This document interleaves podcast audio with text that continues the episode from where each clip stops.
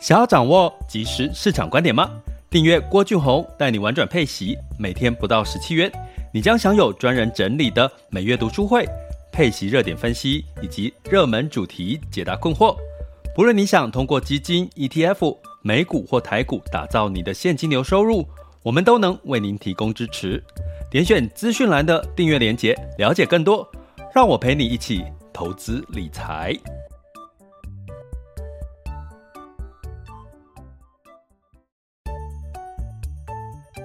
想要掌握即时市场观点吗？订阅郭俊宏带你玩转配息，每天不到十七元，你将享有专人整理的每月读书会、配息热点分析以及热门主题解答困惑。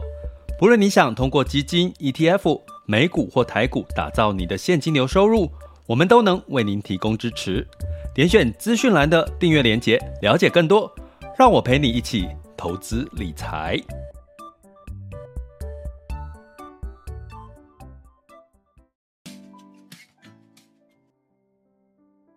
各位亲爱的学员以及听友们，大家中午好、下午好、晚上好。今天是二零二二年的十一月八日，周二的时间了。那十一月即将过了一半。那今天跟各位聊哈，在周四我们在等待这个呃十月份的 CPI 数据的公布，美国 CPI 数据的公布之前呢，呃所有的反弹或者是所有的这个呃讯息，我觉得我们还是要从周四之后比较有一个比较明确的论调哈，也就是说。呃，这个周四公布十月份的 CPI，它代表十二月份的这个升息的节奏会是怎么样了哈？虽然市场的预期是稍微有点乐观哈，不管你从股股价，不管你从恐慌指数来看，但是呢，我们就是要看到事实来做一些方向的确认哦。不过呃，这个是可以提醒大家的。那今天要聊特斯拉了哈，跟其实今天其实应该是说要聊 ESG 啦。然后我一直想，我一直有在看，协助大家去这个看 ESG 在景气下滑的时候，它的这个整体的表现。哈，那呃，我们就把特斯拉拉进来来看 ESG，因为特斯拉其实在呃今年的时候被剔除剔除掉 ESG 指数里面的成分股。哈，所以呢，我们就从这件事情，我们来看看 ESG 的投资。投资绩效，那大家也知道，最近特斯拉买了这个 Twitter 哈，那 Twitter 其实就是社群平台的一种，对不对？那基本上呢，现在我们可能身边离不开的社群平台就是像 Line 啦，像这个 YouTube 啦，像这个脸书啦，还有这个年轻人可能是用比较多是 Dcard 嘛，对不对？好，那。基本上呢，呃，你会觉得说，嗯，其实我还是蛮希望，呃，元宇宙的这个机机会可以早点到来哈，因为我刚刚讲的这几个平台都比较是所谓的有第三方哈集中集权式的管理，也就是说，只要脸书、只要 YouTube 他们的游戏规则改变，像甚至像这个 Apple 手机哈。他们的游戏规则一改变呢，我们几乎很多的呃之前习的习惯呐，或者是一些你说那些流量啊、网红啊，可能都会受到的一些影响，包含像这个脸书的广告不就受 Apple 的隐私权的这个影响哈，所以这就是在一个我们其实今天的心得是我们一直被处在一个被社群平台后台。控制的一个情况下，这个控制是被这个呃，就是大大头嘛，都是这些大很大的龙头齁。那当然，我们在台湾呢，可能对 Twitter 很多人对 Twitter 其实是没有感觉的，因为可能用 Twitter 的人不见得很多。不过呢，你会看到，只要你要看特斯拉啦，像过去要看川普讲什么，你都会从。呃，很多媒体都会从 Twitter 里面找资料，而且 Twitter 里面只要特斯拉一发布什么样的讯息，通常都会影响到相关的表现。比如说 Twitter 的表股价的表现，哦，之前他一说哦，Twitter 说要收购 Twitter 的时候，股价 Twitter 就大涨，哦，包含像这个数字货币，他说，诶，他称赞狗狗币，诶，那时候狗狗币呢就。就飙涨哦，所以你会看到这个情况，其实已经变成我们几乎都所有的讯息都被媒体的新闻流量给控制住。哈，讲控制似乎有点严重，可是实际上不就是这样？我们打开眼睛睁开，我们在在的看到我们的投资、我们的市场都受到的是讯息的干扰跟影响。哈。但是这就是现在未来的社会就是这样。那所以我其实还蛮期待元宇宙的呃机会可以到来哈。为什么元宇宙的机会可以到来呢？因为基本上它就代表呃元宇宙有一个特色就是去中心化嘛，哈，去中心化。那去中心化的过程当中，其实我们就是主角跟主人哈。你可以哈不用被这些后台给管理，你就是自己的主人。好，那在直播的同时，其实目前有这个呃，有有有朋友在呃举手要发言哦。那我们还是讲一下，我们直播过程为了避免这个呃议题被打断哈，这个所以我们就是放到后面开放给大家可以举手了哈。那我们还是把我们这个呃主题可以顺利的讲完，要不然比如说插了一句。这个别的话题问了别的问题，那我可能这个内容我就没有办法在三十分钟之内把所有的事情都讲的讲清楚、讲明白哈，所以请大家见谅。那同时也提一个题外话，就是我们社团是属于申请制的封闭式社团哈，那目的有两个，一个是我可以在里面发布一些比较，因为是封闭式的，我可以发布一些比较不适合公开的一些资讯。第二个是呃申请。最主要，我们这个社团是为了我们的订阅学员哦，可以有一些资讯可以交流。但是呢，呃，大家知道现在网络很多的那些呃广告垃圾啦，或者是一些什么呃有的没有的哦，就是不安全的一些一些呃闲杂人等或流量或或一些什么那些，所以我们就是用申请制，也希望挡掉这些。呃，这个假账号之类的哈，所以基本上呢，就是呃，这是我们呃最近其实一直都有人在申请社团，可是我一直在拒绝拒绝拒绝，因为我们社团申请是需要填一份问卷，透过 message 哈，我还是在这边提醒一下大家，我目前仍然是呃算申请制，可是我们未来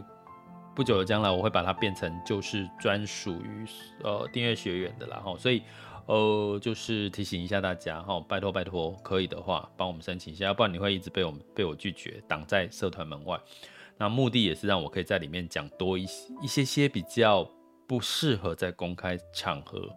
讲的一些事情哈。好，那我们讲回来今天的话题哈，特斯拉的这个股价哈，呃，其实呢，跟先跟各位讲，它什么叫做调回十七个月前的这个股价，其实这个。这个很清楚了哈，我跟各位讲，在疫情前，大家记得疫情是二零二二零年的年初三月左右哈，那个时候特斯拉的股价大概是在三十四、三十六块钱，现在的股价是一百九十七块钱，其实它也涨了四倍了哈。可是它更早的时候呢，在二零二一年哈，去年的十一月的时候哦，大概是四百块。股价最高来到四百块，现在是一百九十七哈，所以呢，讲说呃，这个跌回十七个月呢，就是大概是在二零二一年的差不多五月份、五月份、四月份、五月份那个时候的价位，大概就是在两百块上下哈，所以呢，几乎也算腰斩了一半。好，那可是呢，如果你对比疫情前，疫情那个时候其实是呃上涨了大概有四倍左右哈，从。呃，四十几块，哦，四十几块，哦，上涨到，对，四五十块，上涨到这个一百九十七点零八，哈，这是昨天一十一月七号的收盘价格，哈。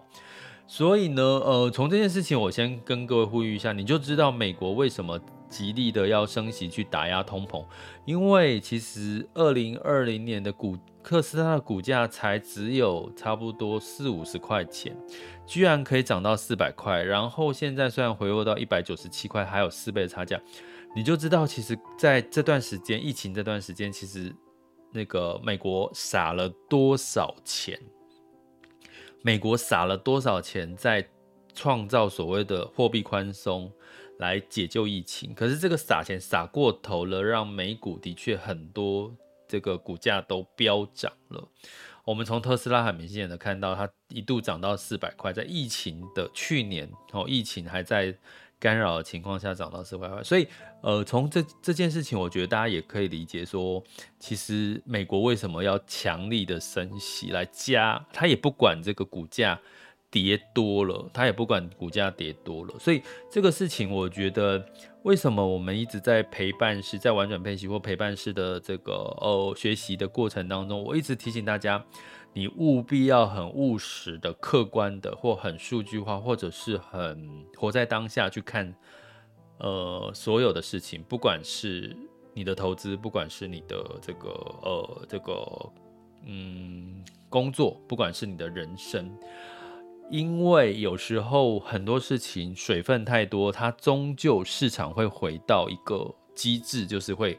会回来，好，慢慢的会就是。当泡沫嘛，什么叫投资景气市场的泡沫？就是当它涨涨涨涨过，涨到不可思议、不可理解，就是还没有到这么好的一个情况下，那自然当市场恢复到理性的时候，它就会回到正常。所以我们在年初，你看到如果回想一下去年年底到今年年初，一直很多人都会觉得信心满满的说，哎，其实现在跌那个时候跌就是加码的时候，然后一路一路你会看到就是。这个呃，这个几乎修正、修正、修正再修正，可是到现在年底，可能很多人都开始觉得失落了，因为觉得好像啊，反正已经从年初到现在跌这么多，他觉得没希望了。可是呢，你真正这个时候反而是水分，哈，就是这个水分慢慢的消化之后，就回到了正常的。正常的时候，所以也就是说明年第一季，假设这个美国升息真的到了五个 percent，然后它的通膨降下来了，让它的实质利率变成正的时候，其实整个市场就真的恢复了正常的运作的状况。哈，所以在这个时候你要去说放弃市场，我觉得其实是真的很傻的一件事情。在都已经年底了，不要在这个时候说要放弃市场，因为已经修已经。泡沫完之后修正过了哈，那现在 S&P 的本益比也回到了十五十五倍左右了哦，所以基本上也慢慢的进入到一个真的一个合理的情况。可是，在这个情况，我们已经有过去的前车之鉴了。那在景气也是在下滑的阶段，升息阶段，景气下滑，Meta 在裁员，特斯拉也在裁员齁。那我先讲一下特斯拉哦，为什么在在今年的时候呢被踢出标准普尔。S M P S M P 的这个五百的 ESG 的指数的这个情况哈，呃，这个是在五月的时候，哦，是在五月的时候哈被剔除哦，被标标标普五百的 ESG 指数哈，ESP 呃 SMP 五百 ESG Index 哈，这个它的全名哈，那它调整把特斯拉剔除了，可是有很多企业被纳入特斯拉的。这个就这个马斯克啊，就哇超生气的，生气到干嘛？到 Twitter 哦，他真的是 Twitter 的这个，我想哪一天 Twitter 关掉了，他可能那个发发那个话语权就不见，他就大骂，他就大骂说 ESG 根本就是一一场骗局啊！他在 Twitter 公开大骂，五月的时候哦，那在那个时候前后，我其实有针对这件事情，我有特别去。呃，解读一下啦，到底为什么 ESG 要把 Twitter 拿掉？哦，这个部分在今年五月，大家要回看五月份的 Podcast 应该有点难度。不过我简单提一下，就是因为大家知道这个马斯克的这个做事行为就是非常的疯狂，哦，就是可以用一种狂人的特色。可是狂人的特色其实某种程度在创新事业、在成长阶段的事业，它可能是。很多投资人是吃这一套的吼。那特斯拉呢？它被剔除 ESG，其实大家很讶异，是说，诶，特斯拉就是一家发展电动车啦、环保电池、绿能啊、太阳能这些所谓的环保这个领域，它不就是 ESG 一个很指标性的公司吗？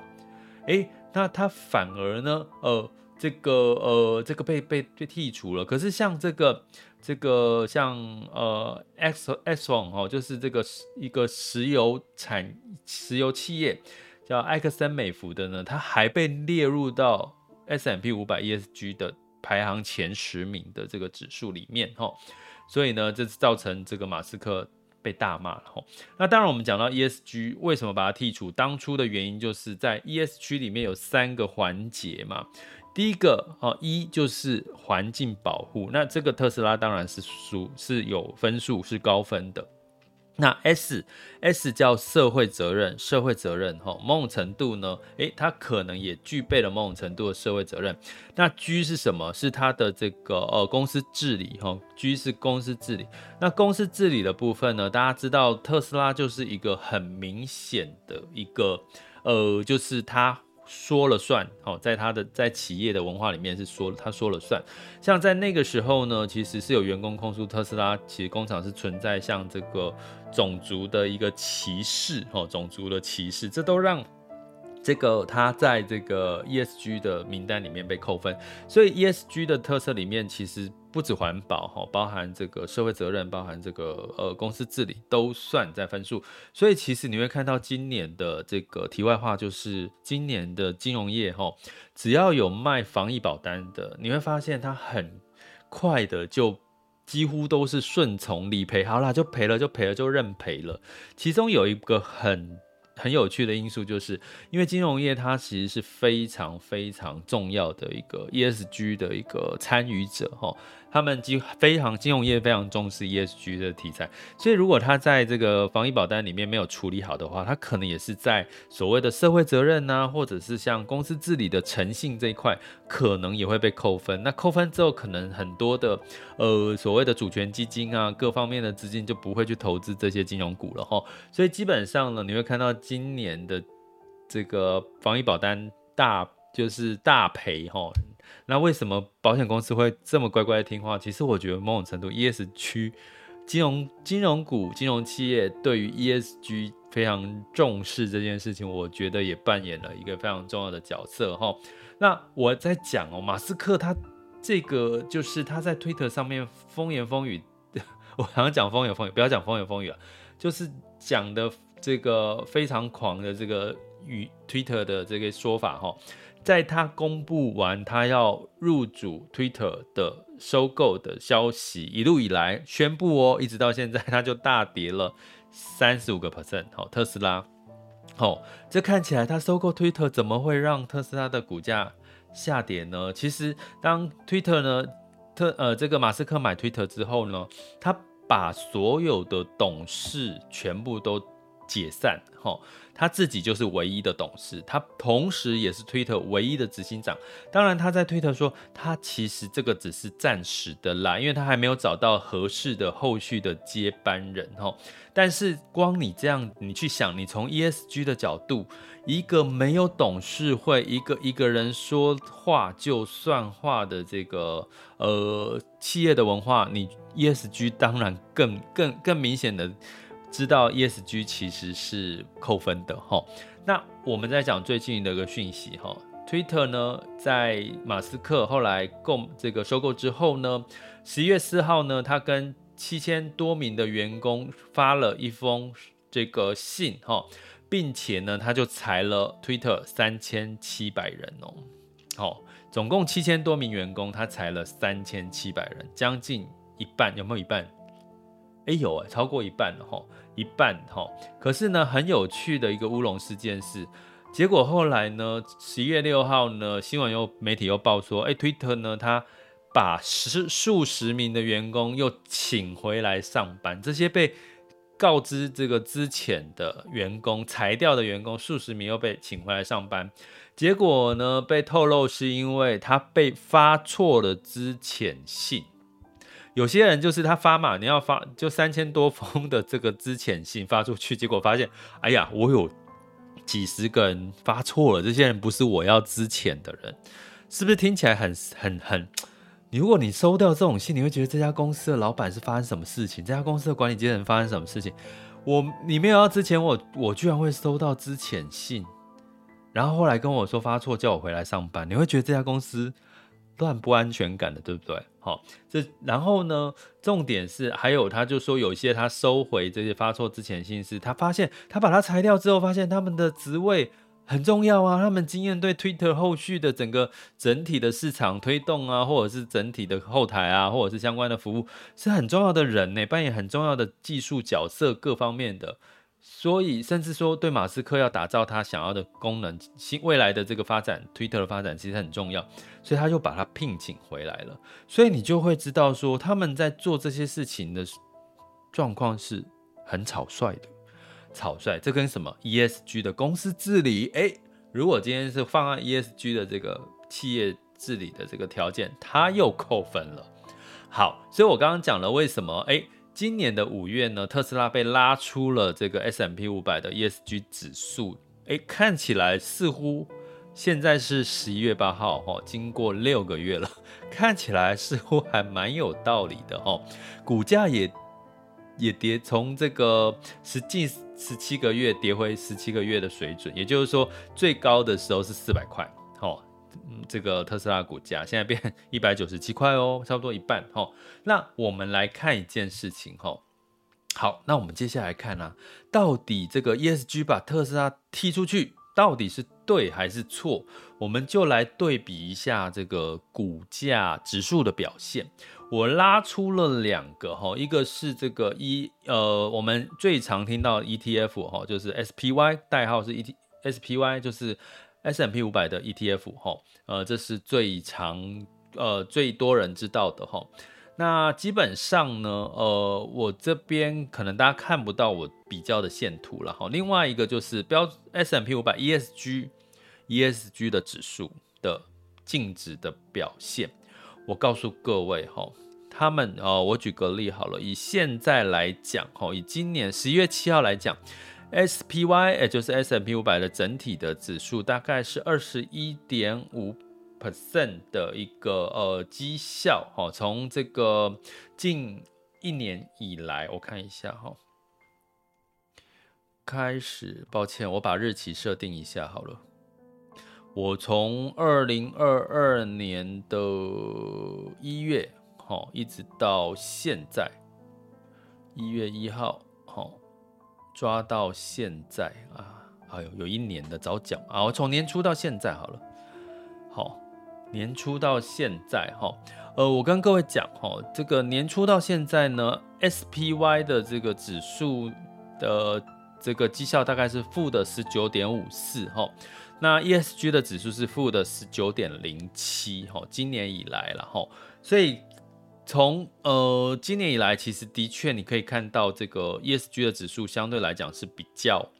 抗跌的。之外呢，如果你在拉长时间看，吼，拉长时间看呢，就将近如果一整年来看，SPY 的指数的绩效就会落后这个 ESG 哦 SPY 五百 S&P 五百 ESG 指数的绩效将近一个 percent 了。将近一个 percent，你可能会觉得这个落差似乎不大，可是呢，呃，你因为你们看不到我现在看到的图哦，你把它长期来看的话，你会发现，当在这个净值哦，你把它拉长时间来看的话，你会发现在景气下滑的阶段的时候呢，在这个 S M P 五百指数跟 E S G S M P 五百 ESG 指数。长期来看，哦，会将近有四个 percent 左三到四个 percent 的一个绩效的差别，也就是说，ESG 的指数相对来讲是比较抗跌的。好，从今年的这个呃这个疫情这段时间波动加大的情况下，的确 ESG S M P 五百的 ESG 的这个这个指数呢，是大概会有比这个 S 呃，S M P 五百整体大盘的指数。会有三到四个 percent 的一个差距，绩效的差距，哈，那这都是怎么来的呢？就是看起来似乎 ESG 的确在景气波动大、衰退的时候，扮演了一个非常重要的一个呃抗跌的角色，所以我在。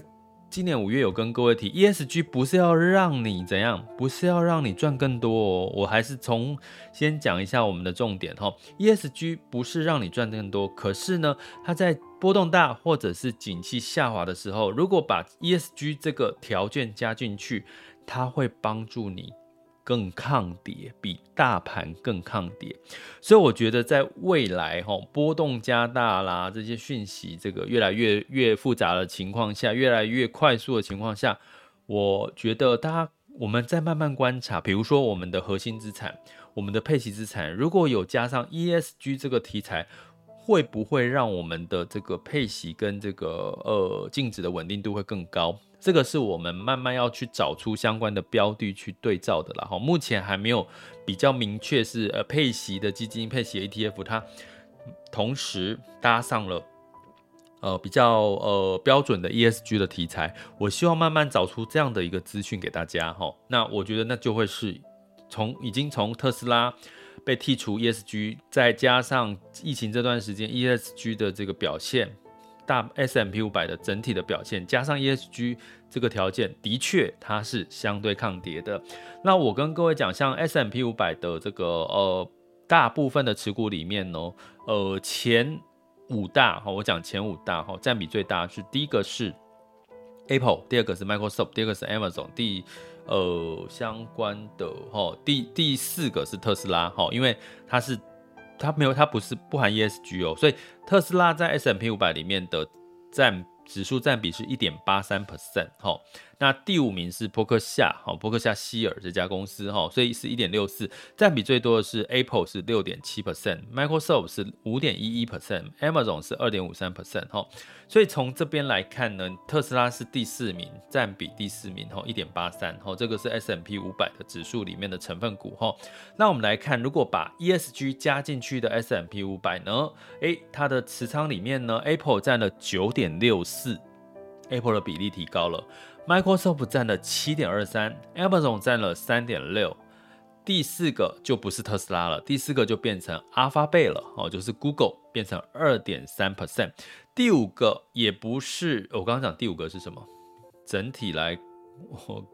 来看一下，第五个是波克夏希尔，对不对？好，在这个整体没有把 ESG 加条件加进去的话，那如果把 ESG 条件加进去的话，第五个这个持股比例最高的第五名是 United Health，就是联合医疗。哈，所以呢，你会看到在加了 ESG 跟不加 ESG，S&P 500的成分股就有出现了蛮大的比重的差别。所以如果你看好的是 Apple，因为 Apple 在 ESG 里面，其实大家知道它的从它的制造、它的回收、它的这个包装环保的题材，以及它各方面的社会议题跟它的回收。大家知道这个，我有一个 AirPod，AirPod Pro，大概用了一年多，结果他就说哦，因为有杂音哦，他无条件的回收，而且不用钱，所以我等于用了一年的 AirPod Pro，我又去跟 Apple 又换了一个全新的。AirPod Pro，而且电池又是从百分之百重新开始，哦、你就会觉得这个服务才真的叫做品牌呀、啊，才真的叫做社会责任，因为它它真的产品服务做的好像很少有有像它这么到位的，所以如果你现在手头上有 AirPod Pro 还没有去换的哦，赶快去试试看你是不是符合那个换。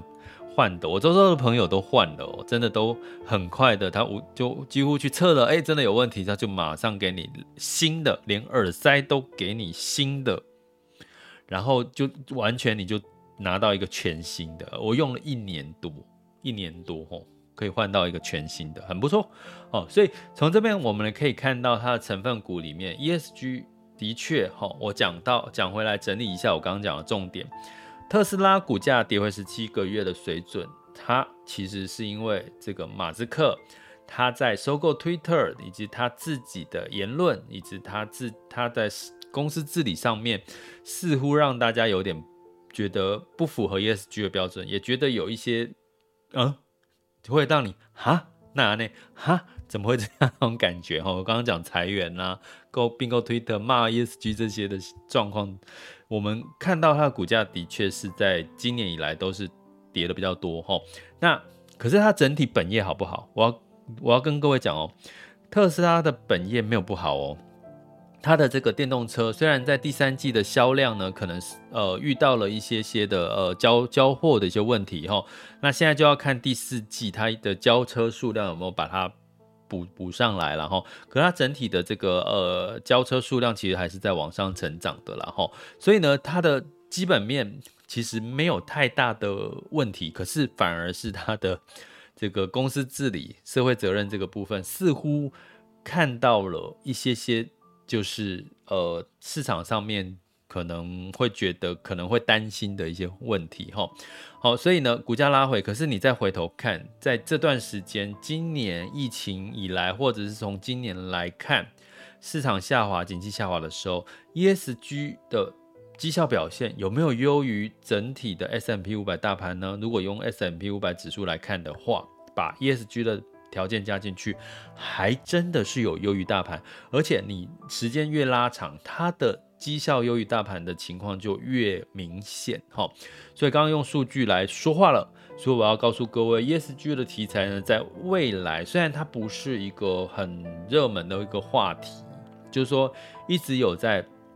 一直有听到这些，包括绿能就是 ESG 的话题之一嘛，哈，所以呢，虽然它似乎不是我们常被提到嘴巴里面讲的 ESG 这三个字，可是它似乎的确在投资的市场绩效里面发酵了，它也帮我们在五月份剔除掉了这个特斯拉，所以如果五月份你是跟着哈这个 ESG 指数去剔除掉你的手中的持股特斯拉。诶，那你可能会发现，诶，当初还真是做对了决定哦，因为这个股价整体的一个表现，哈，就觉得，诶，好像似乎是做对了一些决定的感觉，哈。好，所以呢，从这边来看的话，呃，今天就是要跟各位讲，其实重点其实是 ESG，我们可能在未来，不管你是核心资产哦，我讲的是核心资产啊，因为你不要期望 ESG 会给你超额报酬哦，我这边讲的重点是，它可以是。它反而是防御性的题材，帮你避险，避掉一些可能不必要我们忽略掉的，除了基本面、除了财报之外，公司治理、社会责任的这些风险是我们看不到的。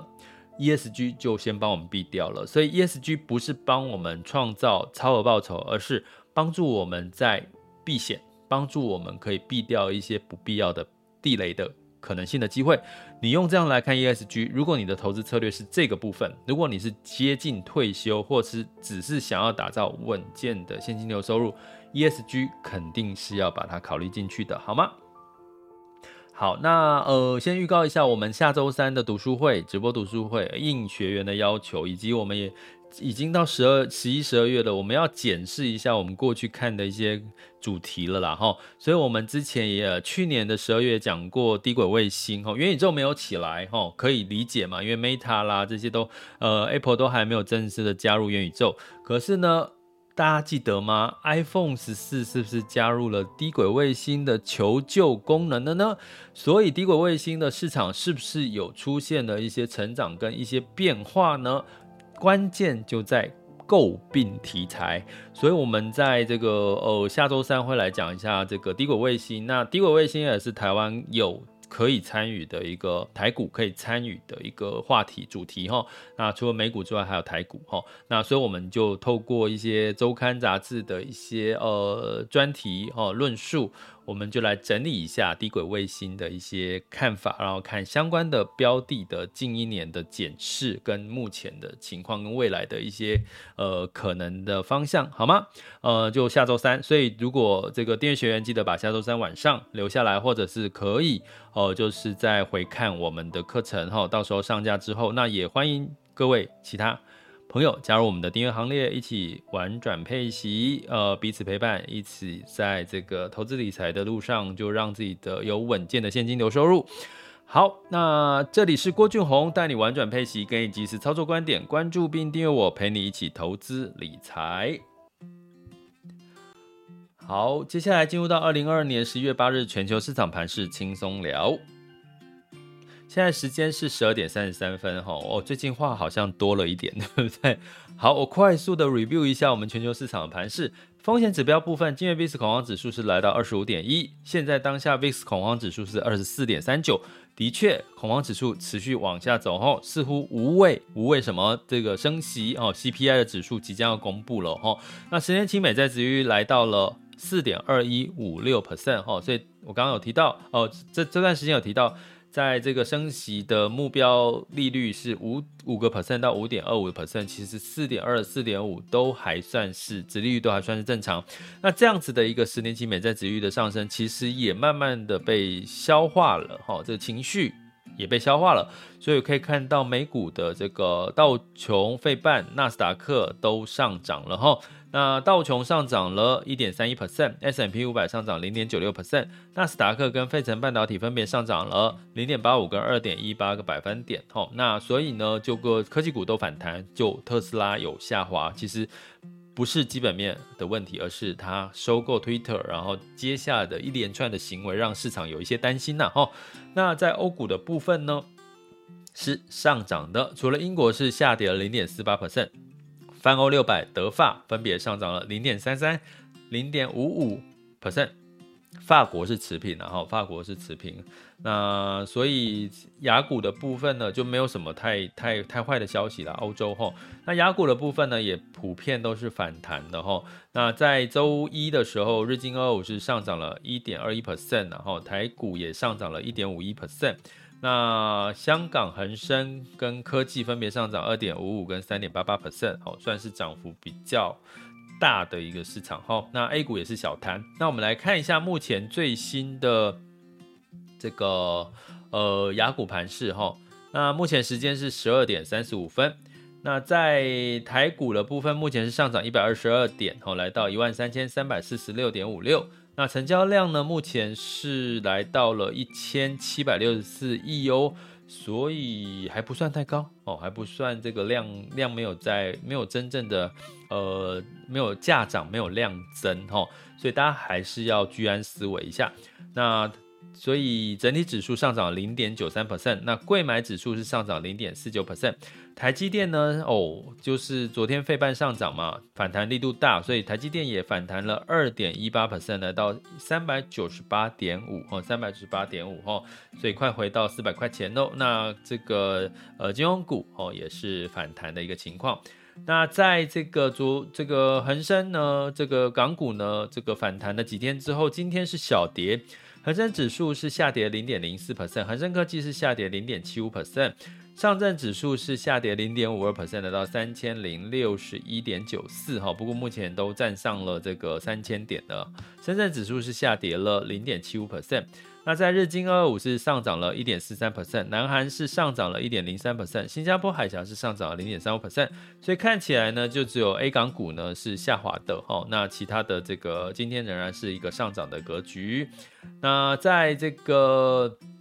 嗯，我们来看一下，好，那在能源的部分呢，小跌零点七 percent，好，其实布兰特原油下跌零点七 percent，来到九十七点九二美元每桶，吼，那当然是这个需求供需上面的一些看法了，哈，所以涨涨跌跌。那就呃持续关注。那金价的部分呢，是上涨了零点二 percent，来到一千六百八十点五美元。哈，那当然是因为美元稍微走弱一些些了。哈，那关键还是在周四公布的 CPI 十月 CPI CPI 数据到底如何。汇市的部分，美元指数是来到一百一十点一九八八哈，所以美元稍微走低。那尤其呢，美元兑台币是来到三十一点九七哦，就是台币升哦，稍微小升到三十二以下呃以上呃，就是台币升值了哈，就是没有再贬破三十二了。那你会看到。相对呃台币小升呢，对于这个外资流入哈，或者是台股的这个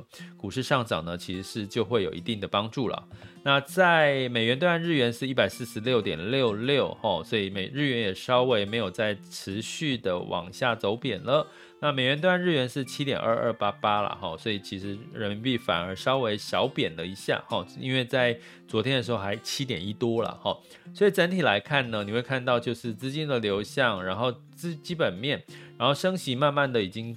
接近尾声，知道它的结果大概会是什么时候，所以转向到基本面。那接下来当然是看这个十一月份的消费力道相关的一些数据，因为市场普遍认为第四季可能都会是一个下滑衰退的一个季节哈，所以就是说对比去年呢哈是一个景气下滑的一个明确的到筑底的一个季节，所以我们仍然要持续关注市场上面仍然有波动的可能性。这里是郭俊宏，带你玩转配息，给你及时操作观点。关注并订阅我，陪你一起投资理财。我们下集见，拜拜。